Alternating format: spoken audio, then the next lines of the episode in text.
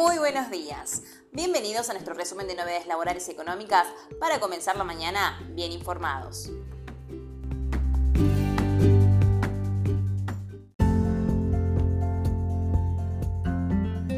Paritarias Químicos 2022-2023. Cierra con un aumento de 36,5% extra más bono de 20 mil pesos.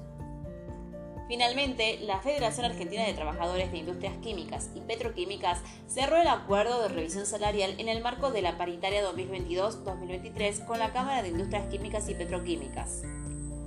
El preacuerdo establece un incremento salarial para los trabajadores químicos y petroquímicos del Acuerdo Colectivo de Trabajadores 77-89 de la siguiente manera: 12,5% retroactivo a febrero 2023, 12% en marzo 2023 y 12% en abril 2023.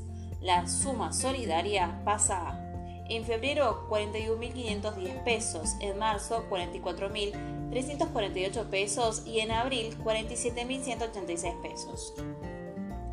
Además, se acordó el pago de una suma no remunerativa de 20.000 pesos a pagar en dos cuotas, 10.000 pesos en marzo y 10.000 pesos en abril.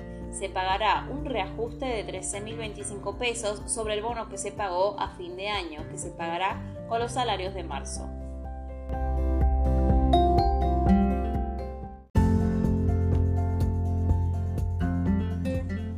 El dato de inflación obligó al Banco Central a revisar el manejo del dólar oficial y la tasa de interés.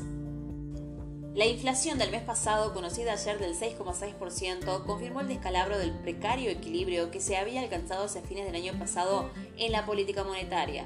Si ya el IPC de enero volvió a poner sobre la mesa el debate del Banco Central la necesidad de volver a ajustar la tasa de interés, el registro de febrero, combinado con la expectativa y datos preliminares respecto a la evolución de los precios en marzo, confirma que la entidad monetaria volverá a subir la tasa de interés después de seis meses de mantenerla sin cambios.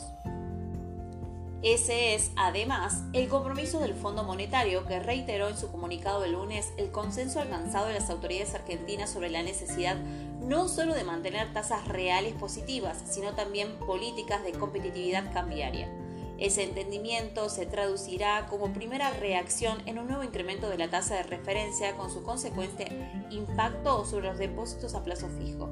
La magnitud de la suba está todavía en plena discusión entre los funcionarios del equipo económico y por supuesto el directorio del Banco Central. Para esto se descarta que se trate de algo más que un retoque. Actualmente la tasa de política monetaria, la que rige para el pago de intereses del EQUIC y plazos fijos a 30 días se ubica desde septiembre del año pasado en 75% anual, 107,5% efectivo anual, lo que equivale al 6,25% mensual.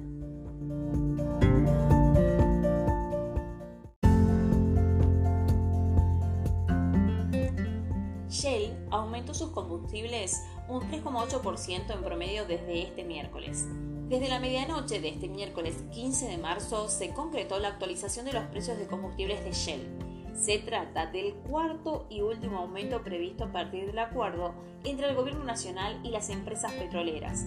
Por tal motivo, los valores tendrán un incremento del 3,8% promedio a nivel nacional. A poco que se confirman los datos de inflación, la petrolera Raisin de marca Shell anunció el aumento en el precio de combustibles que empezó a regir a partir de hoy.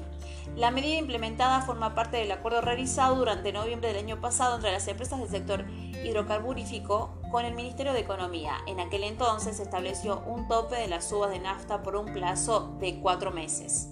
Tanto en diciembre como en enero y en febrero, la suba fue del 4%, mientras que en marzo el aumento es del 3,8%, según lo acordado con la Secretaría de Comercio. De esta manera, la actualización de los precios intenta absorber mínimamente los incrementos de los biocombustibles, como así también los costos logísticos y variación en el tipo de cambio oficial que afecta el precio de las materias primas que se utilizan para la producción de combustibles.